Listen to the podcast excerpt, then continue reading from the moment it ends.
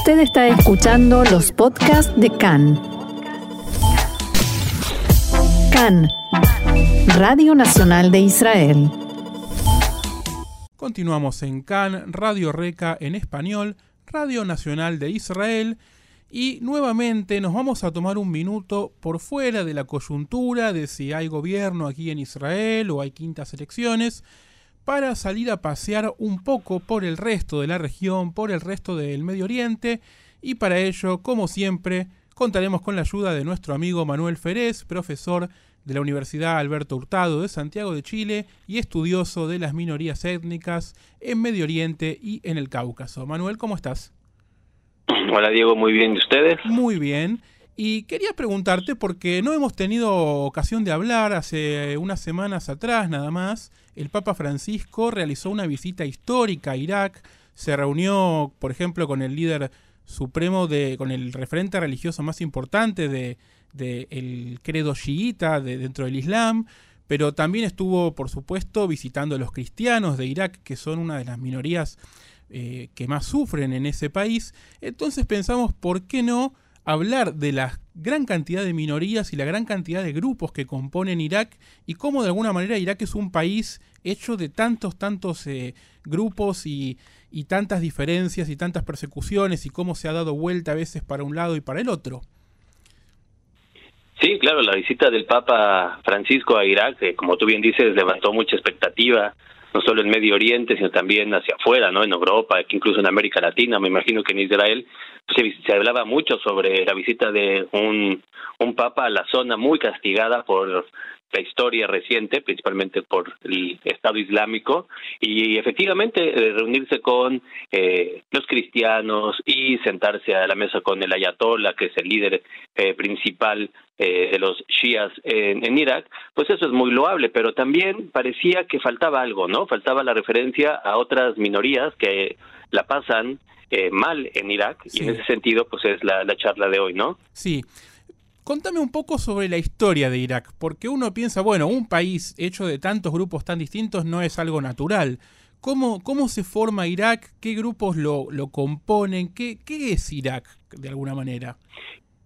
Esta pregunta es importante, Diego, porque claro, la pregunta es la constitución del Estado iraquí, eh, cómo se dio, se dio por una guerra, se dio por un pacto entre las partes, cómo se dio, y mira, la región que hoy conocemos como Irak desde 1530 y algo, 34, 35 hasta 1918 era una parte formal del Imperio Otomano. Esa zona era parte de un Imperio Otomano que era, como ustedes saben, heterogéneo, había diversas religiones, diversas etnias bajo el control otomano. Desde 1918 en adelante los británicos eh, son la voz cantante en la zona y junto con los franceses van a establecer los parámetros de los acuerdos Sykes-Picot en 1920 la Liga de las Naciones le da el mandato a Gran Bretaña sobre Irak, así como se lo dio sobre Palestina, y de ahí en adelante, Diego, la rebelión es interna. Desde 1920 en adelante, eh, la población de esta zona llamada Irak eh, se rebelará contra los británicos. ¿no? En 1921 aparece un personaje importante que es Faisal, seguramente ustedes lo han escuchado, Faisal que es el hijo de Hussein bin Ali, el sheriff de la Meca, eh, que empieza a tener una rebelión arabista, digamos, ¿no? Fíjate, para hacerlo breve, de 1932, que Irak se convierte en independiente, en adelante, tenemos el problema que nos ocupa hoy, que es cómo componer una identidad iraquí sobre una diversidad étnica y religiosa muy amplia. Obviamente, Diego, la Segunda Guerra Mundial va a llevar otra vez a las potencias europeas a la zona, a ese Irak independiente en 1941. Los británicos volverán a conquistarlo, ocuparlo más que conquistarlo en esta lucha eh, mundial. Eh, y de 1958 en adelante lo que tenemos es la llegada al poder de, eh, digamos, los arabistas, ¿no? Claro. para ir cerrando un poco, ¿no? Y bueno, claro, cuando llega el panarabismo... Saddam Hussein, etcétera, etcétera, estamos hablando de una eh, un liderazgo sunita, esto es importante, sunita sobre una mayoría chiita. En términos muy generales, Diego, estamos hablando que en Irak hay un 60% de población sunita, eh, shia, perdón, un 30% de población sunita y un 10% de población kurda. Esto solo en el aspecto digamos, étnico, ¿no? O, eh, religioso, shia, sunna y eh, kurdo, pero eso no es tan cierto, porque es el tema de hoy, ¿no? El tema es que allá adentro también hay otras minorías.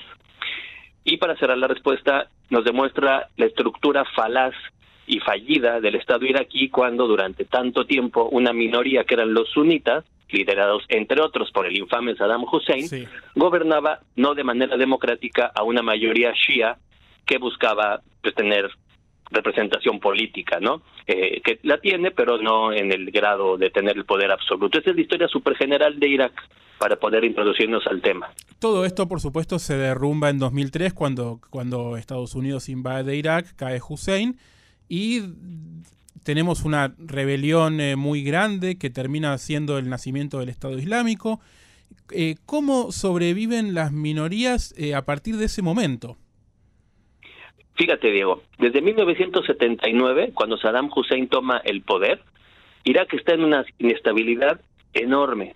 Hay que recordar que entra en una guerra terrible contra Irán. La guerra Irak-Irán de 1980 al 88 dejará un millón de muertos, ¿no? Y efectivamente lo que dices tú, casi casi al final de la guerra viene la bueno, un poquito después de la guerra, es la intervención de Irak en Kuwait y eso destapa la intervención norteamericana, la primera y la segunda, pero efectivamente el punto de rompimiento es 2003, cuando la segunda invasión norteamericana quita a Saddam Hussein del gobierno y esto explota.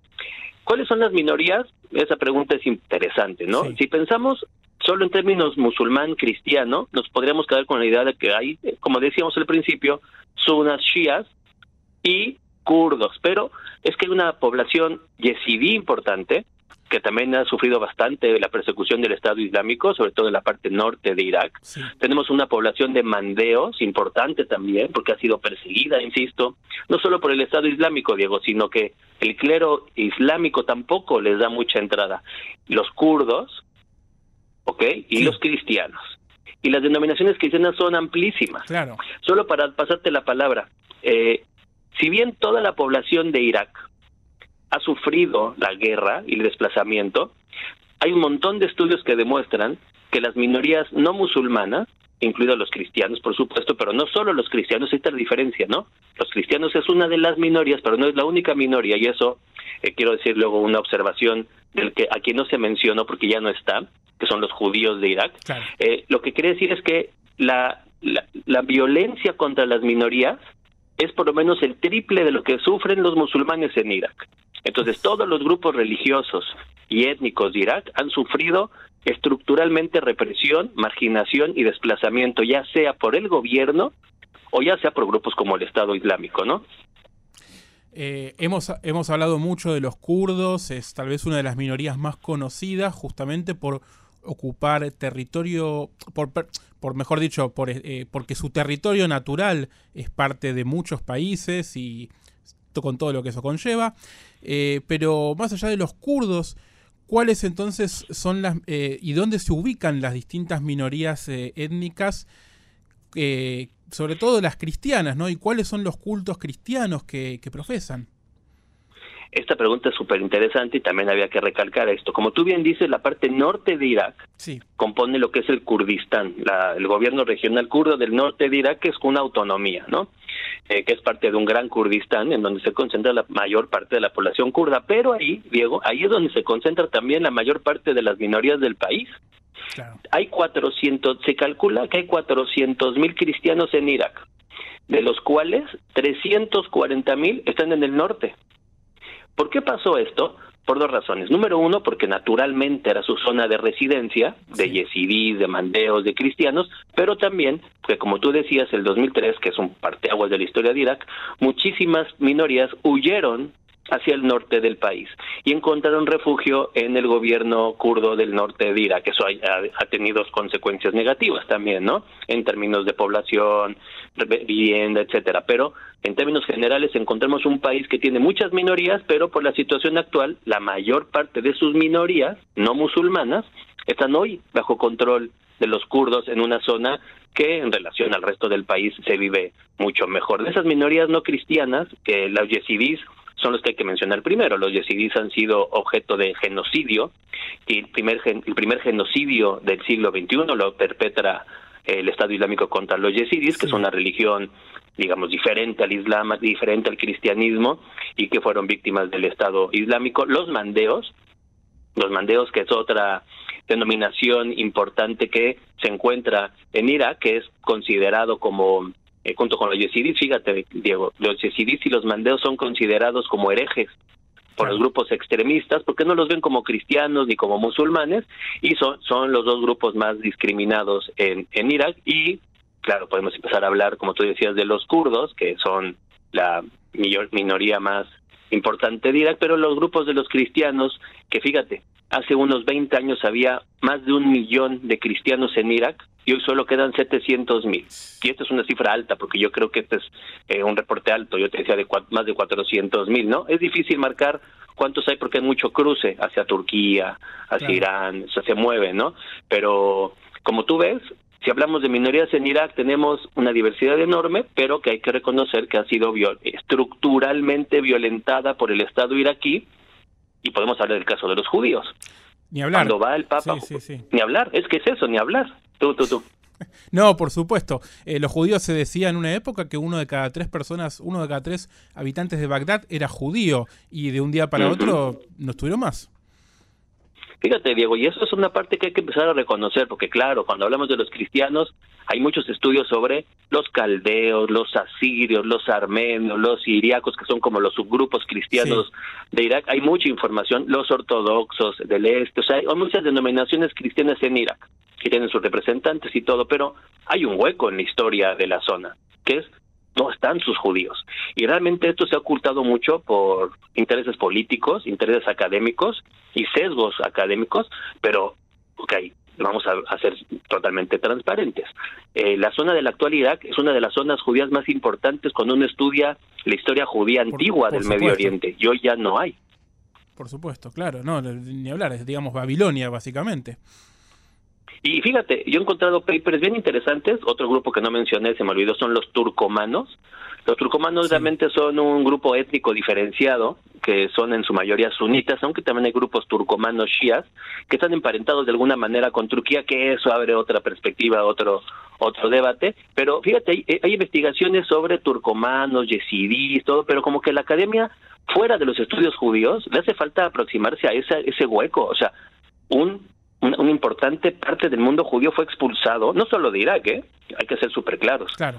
Eh, no solo de Irak, también de Argelia, también de Marruecos, también de Egipto, también de, de otros países árabes. Hay una limpieza étnica judía de del mundo del mundo árabe alrededor de los años finales de los 30, más fuerte en los 50 del siglo XX, pero hay muy poca investigación sobre, sobre la historia judía y me parece que hay que recuperarla, así como no olvidar que está muy bien que el Papa vaya y hable sobre los cristianos de Irak, pero que no se olvide ni a los yesidís, ni a los mandeos, ni a los turcomanos, pero mucho menos a los judíos, y sí se olvidó, Diego, porque nadie mencionó esa historia. Bueno, tal vez porque los judíos han encontrado un hogar en su tierra, pero bueno, quiero hacerte una pregunta, una pregunta más, la última sobre la situación hoy, porque de alguna manera a partir de 2003 lo que tuvimos fue, fueron varios gobiernos democráticos de mayor o menor calidad en Irak, luego una especie de guerra civil que hasta que el Estado Islámico se vio casi derrotado, y hoy lo que se ve es una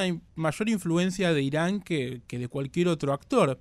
¿Cómo están estas minorías tan pequeñas y tan ocultadas en general bajo este régimen de un Irak en teoría independiente, pero con tanta influencia de Irán.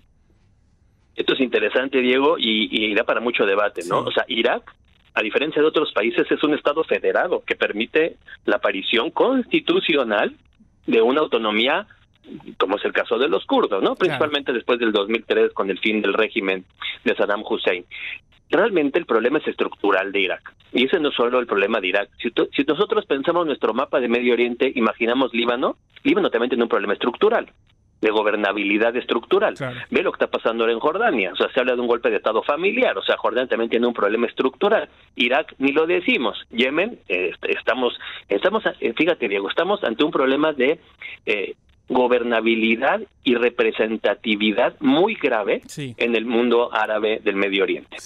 En Irak lo que tenemos es la, el desafío, el desafío post Saddam Hussein a crear instituciones representativas de las diversidades que hay en el país. Tristemente lo que se gestó fue una revancha suna shia, ¿no? Si lo vemos así, ¿no? cuando cae Saddam Hussein, pues también están cayendo los sunitas del poder, ¿no?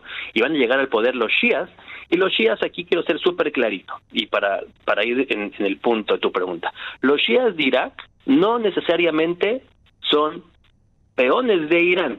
Ah, bien. Porque esa es una narrativa que también está ahí, ok.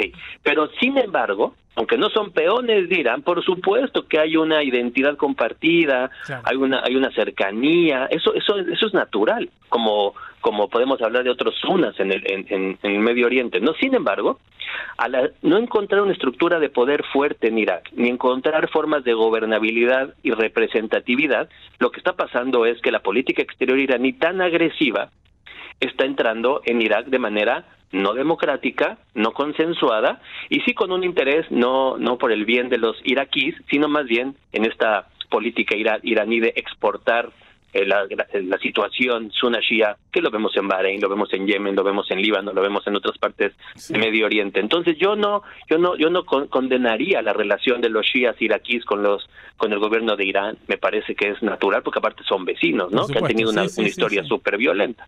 Sí, pero sí hay que ver, hay que hay que analizar la calidad y los objetivos de la relación de Irán con Irak, no la relación, porque la relación la van a tener. Y yo sí veo que el problema es que Irán no está apostando, porque no tiene las el, deseo de hacerlo, a crear un Irak fuerte, consolidado, representativo, con gobernabilidad, y realmente estamos viendo poco a poco que otro país que no hemos mencionado, Turquía, también está interesado en intervenir en Irak, sobre todo en la parte del, norte de Irak. Recordemos, solo para ir cerrando mi respuesta, recordemos que en la zona norte de Irak tenemos bastante petróleo, bastante petróleo en la zona kurda, que es interesante para un país como Turquía, ¿no? Sí, sí, por supuesto. Bueno, ya hemos hablado y lo volveremos a hacer sobre Turquía y los kurdos, ¿no? Es un tema que da para una charla, para varias charlas más. Eh, sí, y, ojalá llegó esta pequeña charla, que es la intención de que platiquemos tú y yo, no no abordar todos los temas de Irak. Por un lado, lleva a nuestros radioescuchas a imaginar a Irak desde otra perspectiva, ¿no? No es un país solo árabe y solo musulmán. Allá adentro hay unas minorías no musulmanas, los kurdos, y no, digo, perdón, no árabes, los kurdos, y no musulmanas, cristianos, yesidis, mandeos, eh, etcétera, etcétera, eh, judíos hubo, ¿no? Sí. Por un lado. Y por otro lado, en, entender que una visita del Papa es importante, pero después, ¿qué pasó? O sea, ¿qué, ¿qué, pasó después de una visita que, que levantó tanta expectativa? Eh, y mira, y visitó, y fue fue mucho al norte también. Eh, el Papa se encontró con muchos cristianos kurdos también, que eso es interesante, pero ¿dónde está la política más allá de la visita del Papa? Y eso es lo que hay que, hay que reflexionar, ¿no? Por supuesto. Manuel Ferez, profesor de la Universidad Alberto Hurtado de Santiago de Chile, estudioso de minorías en Medio Oriente y el Cáucaso. Muchas gracias de nuevo por llevarnos por la región. Diego, que estés muy bien, gracias.